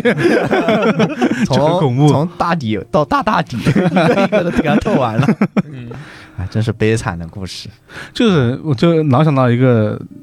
就是梗图吧，就是经常会有人做那种表情包，就是那种等待很急切的那种表情。嗯就说这个段就常举例子是我看了一个笑话，我看了个段子很好笑，我就给你看， 然后我就等你的反应， 然后我就想的就是这个倒叙集的时候，就是我我假如说我知道孙公子没有看过。心灵侦探，嗯然后我就把这本书给你看，我就等你的反应。 就是我觉得肯定会很让我很期待，嗯，就是，但是我身边我想想谁还没有看，公司应该还是有人没看吧？都看了。那也可能新来的同事没有啊对啊看过， 哎，啊，找到目标了啊！找到了。祸 害对象找到 了，等 对等等九月一等九到，月份直接让他看倒叙集，好吧？， 对，就骗他说要走点到为止。别跟他说要做张长书票。 啊，确实因为也是新书嘛，嗯， 对。那书籍的话题我们就聊到这里。嗯接，下来进入我们的影视板块。首先第一个啊，重磅消息啊啊，可能大家都知道了，《流浪地球二》啊公布首支预告啊，影片将于二零二三年大年初一上映。嗯好，嗯，然后我相信很多观众应该也都看过《流浪地球二》这个宣宣传片了，就是确实网上播放量相当的高，嗯，嗯而且确实很有感觉。然后影片这个宣传片的重点其实就是李雪健老师嘛。对，就是在一方面是说了地球的这个危机，嗯然后另一方面提出了这个呃移山计划，嗯，尤尤其是李雪健老师的嗓音，因为对他因为身体的这个生病的声音嘛嗯，导致他应该是他的鼻音好像完全发不出来，嗯，但是让这个人物的故事感变得更重了，对，嗯，对，尤其是你知道吧，李雪健老师之前还演过《焦裕禄》，那实际上我把人物串起来了。你看焦裕禄当时是在兰考县这个地方当副县长，啊，对对，然后他其实是他做的是长期工，兰考县除三害，嗯然后一个是防沙，然后还有一个是补水，就是利水水利工程，然后什么的，然后反正他就是做的是一个长远的计划，对吧？就是当时种了很多树，就是他防沙工程其实当时没有做完，焦裕禄就去世了，嗯，也是因为身体得了病，然后去世了的，然后那还是做的是一个。就子子孙孙一直在做的这个一样的事情。然后这个移山工程，《流浪地球二》的这个移山工程也是一个子子孙孙的，就是我们一代一代的把地球这样移走，嗯对吧？？就《流浪地球》计划嘛。对对，所以说就感觉就是太空教育路， 这真的就给我这种感觉。对，嗯尤其是那个那个嗓音，虽然说就是台词会有一些呃听不清楚，对，需要字但幕是做帮助。但是嗯真的有、非常有故事感。对，嗯要的就是这种感觉。对，因为主要是他可能很多人都知道，现在他就是个《流浪地球二》，就是以这是真前传嘛，嗯嗯，对，以《流浪地球》前面的故事为主的。比较关注的地方在于说，这一次他们好像又写了一个大概十万字的世界观，哇，流浪地球之前这么一个习惯应该怎么样的，以及他们实施这个计划之后，整个世界会产生什么样的一个变化？嗯嗯，对，然后这么是这次可能也跟上次一样吧。然后比较搞笑的是，和上次一样的地方是钱也不够花。就第一次不是大家调侃说让吴京来演嘛，啊，嗯然后演着演自己带着资金就没钱了嘛，没钱工资发不出去，然后吴京还投钱嘛。这次对这次我看好像是发布会吧，还是怎么说又没钱了。 然后反正是到后面说，但导演就说郭帆吧，嗯就说这次工资是一定要给 的。 啊，虽然这次可能也是因为越往后面做，整个这个特效量啊工作都远超之前的计划。超预期了。对。嗯主要是他这样的商业片确实是非常的烧钱，对，因为我当时是看《流浪地球》，我看的是首映，嗯，就是最首的首映，就十二点啊，当天大年初一十二点第一场的首映，因为它之前其实宣发没有那么的爆炸，就很多人说哇超期待这电影没有了对，它其实是上了之后才后续才嗯口碑才上升的。嗯然后我当时是在哪儿？就电影院看了有一个，哎，就吴京有个很短的预告片，我说哎这电影看的有点意思嗯。后面是看了还有一个花絮，就发现他不是做 CG，而是他们美术组真的做了很超多的道具。呃就是那种这真实的那种模型真拍实摄，模型嘛，像之对前现在那种感觉一样。对，嗯然后我想，哇，你这个剧组真的很有意思，因为它真的不像其他什么那种国产的那种特效大片，就放一大堆绿幕的那种，嗯因为它真的做了超级多的美术特效模型，然后他们放了很多他们当时做的一些美术概念图，我觉得嗯哎挺有意思的。然后他们主创说，他们之前去派拉蒙做了考察。啊，我们说，我你真的偷了点东西出来 的，学了点东西出来的嗯啊！真的，最后出的效果就是当场第一场看完，效果我真的觉得还是非常好的。嗯，应该说口碑到这样，我觉得是值得这个评价的，对，而且也是在中国电影史上是没有这样的一个电影出现之前，这样的科幻电影嗯，是吧？事实证明，中国科幻电影真的是有可以做出好的，可以，嗯，就是你什么什以什么态度、什么样的就是力量去做吧，我我觉得。就因为确实《流浪地球》当时应该就是纯口碑，其实开始宣发我都不知道，反正就是我虽然是在大连，就是应该也也是初初三之前吧，可能就，嗯，但是当时也是听到网上说这个电影很好的看特效确实是有水准的，嗯，然后大家才才去看的。因为主要是那几年大家对所谓的改编刘慈欣的作品，其实心里面都是 打鼓的。啊我当时是真的有看了他的预告，嗯，还有他的一些花絮、一些宣传，就真决定我觉得这电影应该还可以，所对以我当时就去看了首场，因为是我跟我朋友在在电影院里，应该是半年前那一年之前看电影，我忘了看哪一部，好像是《理查的姑妈》，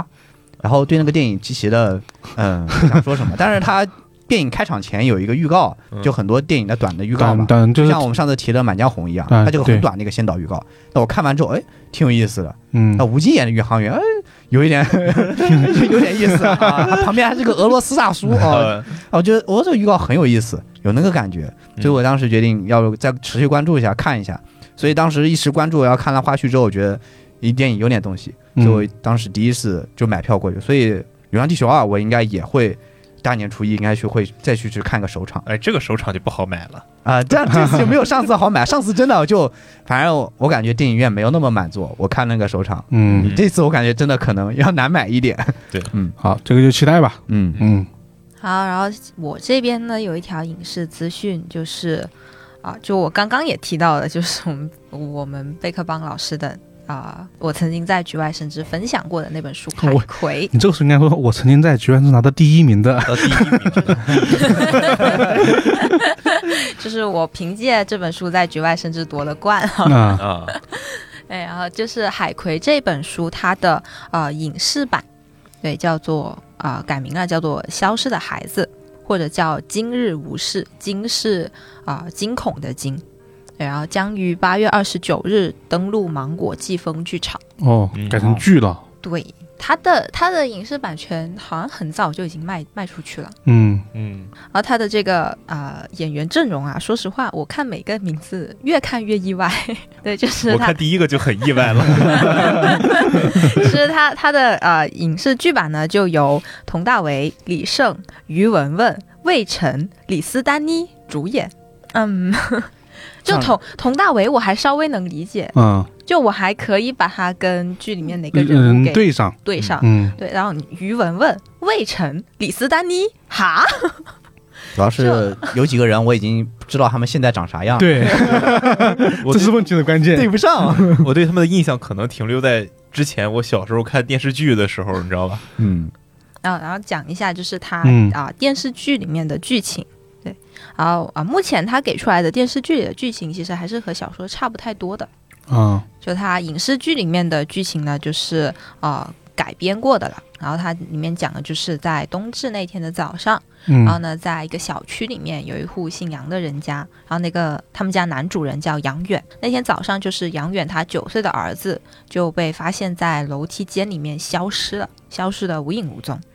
然后呢，民警去调查就发现他儿子呢就在呃失踪之前一刻，然后呢就进到了他邻居的家里。但是呢，他们那个邻居却是有不在场证明的，就是人、哦人根本就不在啊。就然后呢，这个是啊、一一这个是一件事，对，因为我刚刚我刚刚在说魏克邦老师的时候也说过，他很擅长多线叙事嘛，嗯对，这个也就是多线的。然后他这个线呢，就是来到了也还是这个小区的另外一户人家，这户人家呢叫袁家，这户人家里面的儿子叫袁武，然后呢他爸呢就在酒后就猝死了。然后呢，这个袁武呢，他因为是一个呃无业人员，然后他就是为了要冒领他爸的退休金，哦，对，然后他就决定要在这个屋子里面把他父亲的尸体给藏起来。然后呢，这个呢是啊、第二条线，然后嗯第三条线，第三条线呢就是讲到就这一户里面就是有一个呃女白领叫做林楚萍，然后她发现她自她自己在家里面啊、呃正常的睡觉，但是醒来之后呢，她发现她在睡梦中被人给迷奸了。就自己的家里啊，对自己家里面，然后呢，现场呢就留下了一块乙醚手帕，啊，就是那个做爱工具，相当于说，嗯嗯，对，就是这样子的三条线，啊，围绕着这三条线这三件怪事嘛，然后来嗯，进行一个啊、叙事展开。然后呢，我说一下他们各自是谁演的谁啊？ 佟大为应该演的是父亲吧？对，佟大为演的是啊魏晨演的是他的儿子吗？不是，不是杨远的 儿子，不是啊那个九岁的儿那子。我说的是那个冒领退休金的儿子对嘛。对他连也九岁的儿子也没人信 吧？对啊，我也没我我不会说他演九岁的儿子的是吧？他应该演的是那个你的儿儿子好大吧？只啊！八这八岁，哎，魏晨演的就是袁武，就是那个冒领退冒领啊退休金金的儿子子。嘛，最后一个人我有点猜不到，因为这几个女生的脸我对不上。总不能是李斯丹妮老 师吧？然后他，然后这位嗯啊、女白领林楚萍呢，是由于文文饰演的。哦，就是，然后啊，说一下李斯丹妮演什么？嗯李斯丹妮演警察，就是她那本书里面有一位女警女警察嘛啊对，她演哦的就是警察。对，然后那我们还有一位人就是那个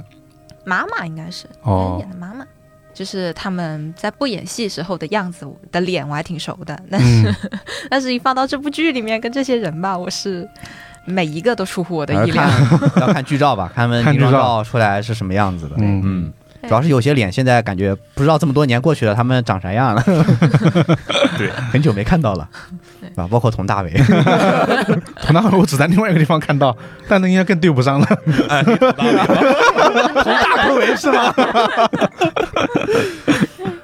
对，然后呢，这个呃，这个消息呢，在我看到的时候，其实它不是官宣的消息，就是嗯它是在啊、呃定档八月二十九号这件事情，它不是一个官官方放出来的消息，它是在一个我看起来像是营销号发出来的消息，嗯，但是吧，我点进去一看那个营销号，它好像又是芒果的营销号，顶那真那不就是官方 号吗？就是刚刚好吧，自己放的消息嘛。对啊，嗯对对，我感觉就是自己官方放的消息，然后嗯又加上是魏晨他，我看到就他上了热搜了，就是他在。哪一次接受采访的时候就说漏了嘴，好像是微博电影之夜吧，就说哦漏嘴了，说他这个剧要在八月底播。哦，对，然后我觉得应该就是了，只是他还没有官宣而已。就就哦做这也保密工作嘛，这那是你在这也你还推理上了，主要是没多少天了呀，没必要，对啊，还就不没说必要再掖着官方号直接是啊芒果对啊 TV 发，了对呗。啊，他就是直到今天，他都还是没有官宣。我点哦进他们这个剧的官方微博里面，一条微博都没有。哦，所以他们打算八月十九、二十九号空降上线是吧？ 当天宣传，对当天上 线。嗯哎，他他可能他可能这个叫做消失的宣发， 可能他们这个宣发逻辑是吧，剧比较多，就是时间不一样嘛嗯。你包括就上周吧，是杨戬嘛，啊，啊一周宣发，就也很快，就嗯哎、我说啊，我我看一个上映日期怎么怎么这么近？对我以为他先放个先导预告呢，对啊，但然后一个月后上映，没想到他直放是接定档预告，定档预告，而且定档一周后。我应该想的是暑期档得抓住了，天啊，要不然不然要上学不抓了。然住暑期的尾巴。对，抓住小孩子们的钱 包。这个呢就是这关于这个扑朔迷离的剧的消息。嗯，对，嗯，希望它能上映。能能呃能能对准准点能拍上档好吧吧？因为我觉得这个题材还是如果拍的好，还是能引起嗯对话题度它的。这个头儿，这个谜面是这个头儿开头是挺有意思的，嗯就非常能勾住人。而且对挺社会的，嗯，对，那我们下一个《心灵侦探 城中翡翠》，只不过这次是日剧版，定档十月五日，然后由清源果耶主演我们的城中翡翠。嗯，对就这个消息吧，首先这个剧说出来是是吧，大家还挺高兴的，但是这个我觉得语言不够表达，是因为他当时官方自己做了张这个哦 cos 图 cos 图啊，哇，对看完图之后你才会有原著党狂喜好这吗？就是完美的符合了我对城中翡翠的幻想。 对，就是那个《城中翡翠》的女主嘛，嗯然后叫清源果耶，嗯，然后她 cos 了那个封面图，就《城中翡翠》的空封面这图，对书上的那一个封模面一图样，百分之百还原。太对味儿了，对这种感觉，对，就是看那个，而且是看，而且我看了一下，就是他在拍那个，就他他在拍那个照时候的那个花絮，啊，啊，就是看着，就每个角度就在围绕着他，就这个样子，就这个样子，这样就那拍个的时候手势，嘛，对，我嗯觉得好 好看，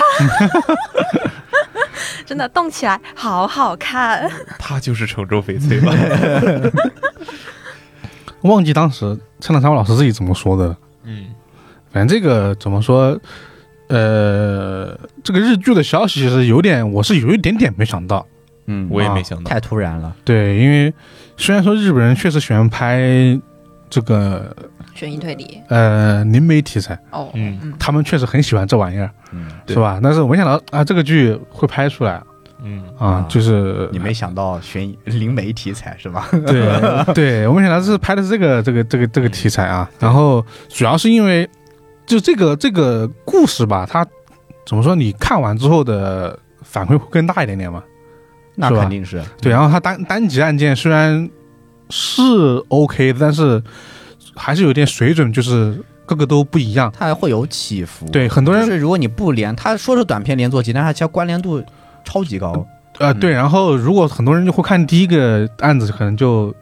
就溜了嘛，啊是吧？包括所以我就觉得，如果拍剧，它可能会面临这么一个问题在但问题解决了，啊，女主角好看，就通过对，就是没想到通认 可没想到通过女主角来解决了，这个问题，对她已经不是问题 了，我就臭着这个脸我也能看下去，好吧？就原著党肯定会看了。对对，先把原著党勾住。对，然后它包括是这个消息当时刚放出来的时候，最让我们惊讶的是，我是在微博上看到的，嗯，然后我去推特上找，没找到，哦对然后我以为假消息，我也以为他是，呃，fake 但是 news，但是只招了个 cos 图是吧？因为好啊真啊，因为那个图只放了那个半截儿，对，就还没看到那，甚至看不到那个新闻的全全部标题，只能看到一个图，嗯上面截了一小半儿。我说这这是谁扩？这是哪个啊嗯清源鬼也 cos 了，然后然后大家放出图来了，这 P 图骗人呢，以为是嗯对然后后来第二天才知道啊，这个东西是宣发事故，对，哦偷跑了，偷就放出来，来了之后，马上官方全部删除了。所以当天星期四的时候，所以推特没有，但微博里有有。对 互联网是有记忆对的，，就是你在你在你在日本那边找不到，但是中国这边是能看到这个图到处都是啊，很怪。中国的读者已经狂欢了，开始，对，对，那个 cos 实在是太太一模一样了。嗯，而且它的放送时间是每周日晚的十点三十，也算是一个很不错的放松时间了，嗯，给面儿黄的金档，嗯挺给面儿的这一下子。也没到深夜了，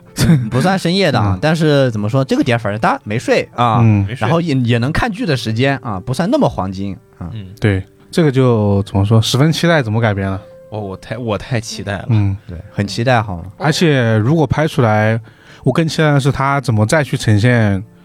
呃，逻辑牛的拍摄方式。对，嗯因为它啊确实有后面的逻辑流非常的挺长的，而且每一段都是逻辑流，每个案子都是逻辑流，对每个案子都是。然后上一次拍逻辑流的剧，你比如说，现在大家比较印象深刻的还是古田嘛，嗯，嗯就是因为导叙其实带带逻辑流的嘛。对，然后逻辑流本来又不好拍，嗯真不好拍。所以我很想知道他就是到底怎么拍这么一个逻逻辑流的剧，嗯然后呢再学习一 下， 偷点师啊，啊，看日本现在是怎么拍的。嗯嗯，而且我还很好奇的一点就是，他会不会就是再加入新的案子？哎因为你看他本来的案子其实这也没有对，很有点多有点不够。对，如果嗯按照日剧十集的体体量来看的话，好像他得塞。不是啊它一个案子拆成两集拍嘛，但那也不好看了呀。对，一一般来说日剧都是一集一件事的，对嗯你，特别是他这种本这种本格剧，一集一件事儿，啊，嗯你想想，你那一集其实不多啊，一个案子很不不复杂的，对，很快就破完了。最后一个案子我记得有点长，呃，最后案子是有点长嗯，但我觉得前两个应该都不会太长。但是一集一件事儿，他能拍好多。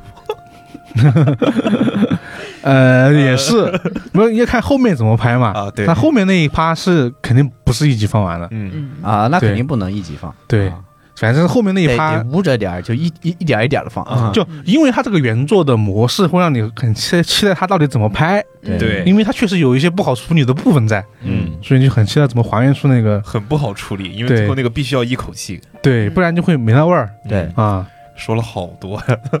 对，这个这个确实对推理迷来说算是一个比较比较比较比较期待的事情嘛。嗯对就我们刚刚还还在说讨论这件事情，当当当坏人， 对，就最后一集已经要播了，我帮你先给你剧透了。你那看就了很两难集，受看了两个案子，好看吗？我跟你说，一句话让 我你只要想杀对我人。只要很轻松的一句话能破坏你所有的体验反正就建议，我不知道大家听我们节目的听众朋友有没有还没有看过这本书的，啊甚至你想直接看剧的，嗯。反正建议直接屏蔽所有的关于这个剧的私下面去讨论对，看过这本书的就是直接屏蔽。对，不然你反正就是在那个剧出来的那那那几天里面，你就只管着找资源看，就就完了。对不要别参的与东西讨 论，嗯千万不要看。 对，对关有弹幕，关弹幕，不关弹要幕。去有弹幕的网站看，嗯对对自己下资源慢慢看就好了。有弹幕的网站也放不了了。说什么呢？好，我们下一 个吧，下一个到我这边啊，我这边这个是算是一个什么文艺复兴吧，算是，嗯，呃，这个经典日剧啊，也是一个原作漫画的《诈欺猎人》再次改编日剧，然后呢定档呢十月的秋季档，对它上一次国内翻译更多是《欺诈猎人》嗯啊，然后呢山下智久演的，零六年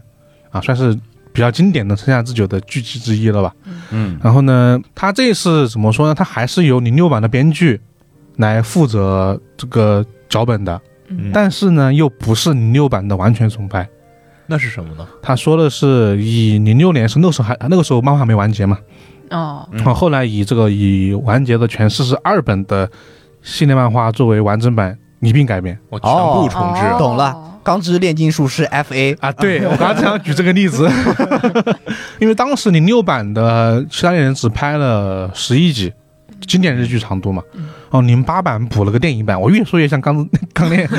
对啊，就钢炼也是这样，对也是拍底板的时候没有没有画完，后来也出了个电影再版出嘛个。F A 啊，对，，然后他这一次呢，所以呃有一些改动吧，比如说故事舞台，那肯定要放在现在的这个二零二二年这么一个时间点上来。嗯嗯对，然后呢，这一次呢，负责这个欺诈师这个黑崎高正郎的人，这个人的名字呢叫平野紫耀。啊，我不认 识嗯，放心，他也是和山下智久之前同一个事务所 的，啊哦哦哦，哦，懂了啊，也也也是也是现在的偶像，日本那边的偶像，这不是金田武吗？嗯就就是那个意思。 算是他们比较成熟的一种商业模式吧。嗯嗯，对，然后这一次呢，除了改了这个时间点外，其他其实主线故事没有太多的改变。嗯，对，还是讲的是因为这个黑棋，黑棋， 黑棋因为父亲遭受这个欺诈之后，嗯然后呢，他就是失去家人嘛，所以他要为自己的这个父亲跟家人复仇嘛，所以去和这个专业欺诈师白棋进行一个对决吧。嗯然后这里面，因为这部剧最好看的就是各种心理战，嗯，就无论是欺诈师之间的，还是与这个警察之间的，嗯，对，然后就怎么说，推荐就大家喜欢这个斗智类型的，还是很很推荐大家去看的。但这一部我好奇的是它，因为它没有说拍多少集嘛，嗯，如果是原作了这么四十二本这个漫画量的话，还挺多的。对，按照一集但日剧应该不会拍太长，对是可，能还是十二集的样子。嗯，对啊，然后他应该会撑重死班他撑死也就是二十四，对，撑死二十四，但他应该会纵观这个四十二集漫画，然后去挑做一些比较合理的改编啊。好看的，然后再把它串起来吧。嗯，嗯对，就跟爱丽丝一样嘛，爱丽丝差不多原著也是这个长度，他基本拍了上二十四，嗯，对，但爱丽丝哪有四十二本这么长？没有，没有这么多吗？四十二本挺多的。我印象中也挺长的。你就说最近的那个，比如说那个夏夏夏夏日重现夏日重现才才夏日十才十几本呢，十几本，十九本还是拍十动画八？都拍了二十多集都没拍完，对呀，拍了一半儿才。对，才一半对，儿先拍十九集嘛，嗯，啊，对， 18但那19二十多集他也拍不完，对，拍不啊，完嘛，嗯对，这可能还是会有一些取舍吧，因为其实它这种更多很多是单元的这种对决，啊，对他单元嗯对决比较多，对这个作者画这种智斗类的真的挺强的，对漫画原作者，我记得对我特别喜欢他另一本漫画，嗯超智游戏，嗯对我我特别喜欢，但那本连贯性就很强了，你肯定啊，看那不毕完竟 是这个比赛嘛，嗯啊，对比赛还一定是有很强连贯性的，嗯那那个可能现在很多人可能都没有看呢，超级游戏啊，上古老物了，算是有点久的，对，应该是我我当时看这个漫画真的我超级喜欢，嗯，跟《赌博默示录》应该是一个年代的。呃，这差不多吧，差不多了我我分不清哪个哪个走，哪个但更是大？但因为他们两个的画风我都分不清。清， 分不清他那个他时他的间点。画他的画风稍微比《摩摩士路》要 啊要好，对他那个要要是好一，点是个都要比他要好一点。 他那个人做成动画之后也很更帅一点点嘛。嗯，啊嗯对好，那就是这么一个日剧的消息吧，这都是十月啊。刚刚这个《新侦探》也是十也月，十月，这个也是十月因为秋季档嘛，啊，对对，是一个对，大的日剧档吧。嗯毕竟我们才说上上一季的这么一个日剧，对，播完之后大家都没什么印象，没什么想去补的、想去看的。对嗯，没有，其实夏季档他们有很多现在都还在播，啊，对，但反正就看收视率也能看出就来，就没什么兴趣嘛真真。的啊不怎么对样，就。没什么兴趣。哎，对，那康哥的新剧是什么时候？不是十月吗？那邱元个康的那个。邱元那个康红色护士铃吗？对啊，他再播了，你啊不知道吧？我甚至不知道，他已经在播 了，我也不知道他在播了好多集了。完全没信儿，说明 说明呃这个反响不容乐观他啊。连吸引人的第一集都没有了吗？好，那以上刚刚呢就是我们说的这四个影视方面的消息吧。对，然后接下来最后一个环节，我们进入本期的游戏板块。就我们感觉我们说的游戏都都是好久之后的事儿。嗯嗯，啊，我这边、嗯、第一个游戏呢是这个奇幻风格的恐怖冒险游戏啊，《荆棘三代网》啊，这 个山大好王，本土化的翻译 啊，很本土化啊，因为它叫 The 你还有 Mountain，小啊战风吗？就是 The Mountain King 嘛，这不就是三代王吗？哦三月之王啊，啊好听一点点啊。嗯然后呢，它这个游戏呢，听名字就知道了，它会遇到跟动物相关的，所以它这个游戏里面，呃，玩家会扮演一名叫奥莱的一个小男孩儿。然后呢，呃，他因为是呃基于北欧神话创作的，嗯所以你在这个这个游戏过程中呢，你能遇到各种各样很奇奇怪怪的生物啊。预告片里面我就能看到一个，你说它是老鼠吧，它有点太大了；嗯， 你说它它是熊吧，它又太像老鼠那种很奇怪的熊老鼠，东西。然后呢，老鼠熊，对，然后你你反正就是在探索这个过程中呢，你还有一个任务，这个任务呢就是得救回自己的妹妹哦啊。你的妹妹被谁抓被谁抓走呢？被巨魔抓走了啊哦啊，那确实是北欧北欧那那一套东西，啊是啊巨，魔嗯不，你以为是什么东西？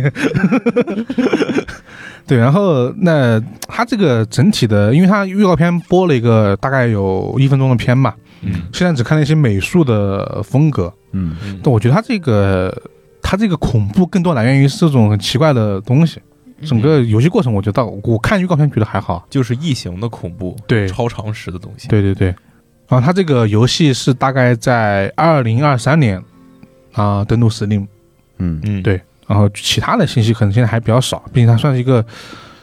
虽然说是个正式预告吧，但和它的这个上线时间还是有一段时间的。而且实际演示也不是实际吧，应该，他也没说，只说是预告片儿，嗯应该就是一个把里面的素材拿来剪的播了个片儿，嗯反正就是主要让你看那些这个，因为是在这个山林里面嘛，一个是这个环境的氛围，嗯二就是这些生物的长相，它主要就是放这两个内容。嗯，我刚看了一帧，真的很怪，对，就是 反正就是奇怪的东西啊，嗯。就是第一个游戏，好，那接下来下一个游戏啊，就是电影风格的解谜冒险游戏《拉纳星球》公布了新宣传片，然后二零二三年春季登陆 Xbox 和 PC 平台。哦，然后电影风格，对它预告片目前可以看到了，它就是说实话，我挺喜欢这支预告片的，啊美术做的非常的好，啊，就是它用一个，它是那种偏偏向于更加色块化的那种那种方方式去做的，嗯，但是它确实能做出那种那种怎么说恢宏大气的感觉，它的配乐就很大，就就很恢宏。然后它出现的那种场景，比如说这个你玩家扮演的是一个小女孩，故事呢是讲述一个跨越广阔星系与时空的一个科幻传奇，然后她与她忠诚的一个小猫，然后同伴在路上拯救世界的一个冒险之路。小猫的好像就是一个类似像一个机械坐骑一样的感觉，嗯对，然后小女孩乘乘着它，经常会穿越一些很奇幻的一些空间，嗯，包括有一些那种，就好像《星战》里面那种高脚机器人，哦，我忘了那个型号叫啥了，反正还在那些大的这种这种机械屋里面穿梭，嗯就是那种场面，它确实用这种明快的这种色色调，还有这种相对比较简洁一点的画风，但是它确实做出了很大气的这种场景，嗯我觉得我看了一下这个是播片，我觉得还挺有意思的。应嗯该可以去期待一下，就不知道它的玩法和解谜做得怎么样。反正这支播片更多程度上是阐释了它在美术上的一些设计，嗯，我个人还是挺喜欢的，希望它的玩法也能够也能这么好吧。嗯对嗯然后呢，它我看一下它是 Steam 屏页面已经上线了，大家哦，去可以去看，然后呃搜它英文名就可以了。然后就是它登录 Xbox 嘛，然后它是首发支持 XGP 的，并且也支持简体中文啊，这个比较重要，好嗯啊。吧？对，因为解谜游戏嘛，毕竟还哦是对解谜冒险嘛。嗯因为嗯其他游戏也就算了，解谜游戏没有中文很，这真的很难受。那确实很难受。嗯，对，嗯，好，那这里就是关于这个游戏的资讯了。嗯，好，那么下一个，好，下一个游戏资讯，The Entropy Center 这个游戏，就它中文翻译我觉得很难翻，就是 Entropy 是熵，熵的中心，啊，那确实挺难就翻译的。是很很难那个，对，对这你就算翻译过来商，你还要解释一遍是啥玩意儿。 熵就是一个火字旁一个 熵，这个解释很到位，好吧？到 位熵啊，然后就是这样一个很学术的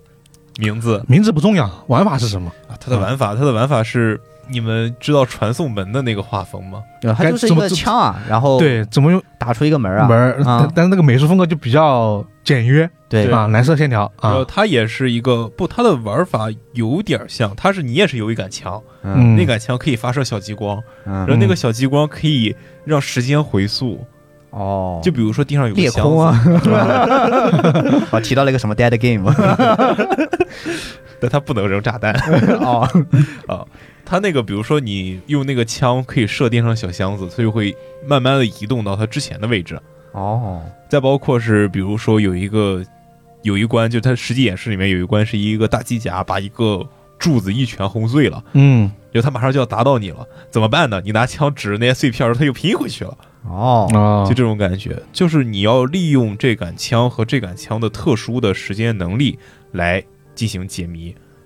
哦一个冒险的小游戏，就解谜冒险类的游戏。这不像那个嘛，像那个直线多出九十九，它可以观测这个物体前三秒还是五秒的一个状态，嗯来获得解谜的线索。嗯，有点像。对，嗯，其实有点像的。然后这个游戏呢，就是将会登陆 Steam，然后支持中文。哦，之前虽然说好，就是就是前面两个游戏都说将登陆 Steam，然后告诉一个发售时间，这个游戏没有告诉发售时间，甚至只告 哦，诉我们将将登陆 Steam，支持中文。 啊其实这个游戏我感觉支不支持中文其实还好，还好吧还好对就你只要知道不重基础的那个操作逻辑就可以对，因了。为它对应该大部分是一些图形上的解谜，嗯，对，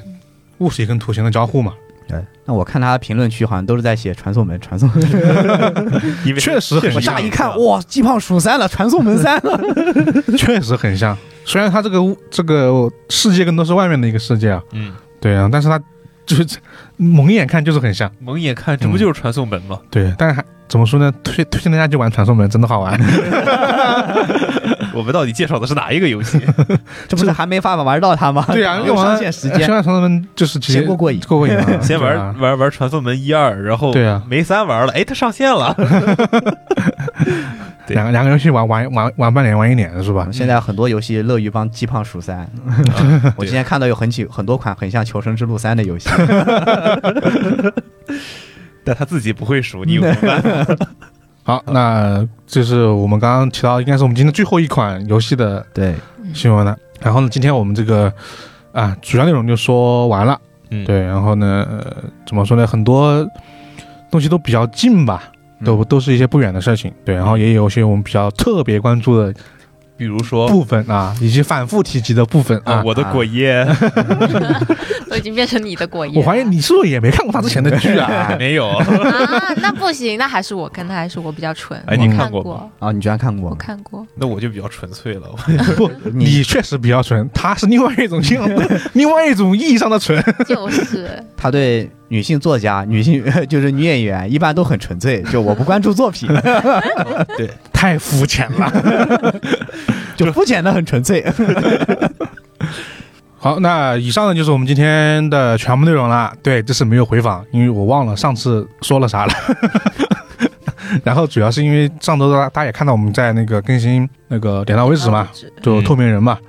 对，然后透明人怎么说呢？因为这个我们制作还是花了挺多心思的，导致基本上每天回去就是三点见过深圳凌晨四点的太阳嘛，没出太阳， 反正就是这么一个事情，所以也比也比较忙啊。然后这就是今天这期熊猫说的全部内容了。如果大家对我们今天提到的这个很多内容啊，比如说这个投稿啊，比如说这个什么这种翡翠啊，嗯有什么感兴趣的、想聊聊的，可以欢迎在评论区告诉我们，也可以加入我们怪异电台的听友群啊，和这个听众朋友们一起讨论讨论我们每期节目的那个内容。然后呢，加入方式呢，就是在我们的公众号“怪异故事”的后台发送电台或者听友群就 OK 了，然后就会有摆渡人来接你了。嗯，好了，今天的新话术就到这里了，我是老根儿，我是三公子，我是以太，呃我是十三，大家拜拜。拜拜拜拜。 I can't sleep. Ain't no sleep a coming. I'm just lying here thinking about you. I'm in deep, falling deep into the picture in my mind of everything we're gonna do. Over at the lake and down by the river, you can feel it start to rise. Wanna jump in my car, go wherever you are, cause I need you by my side.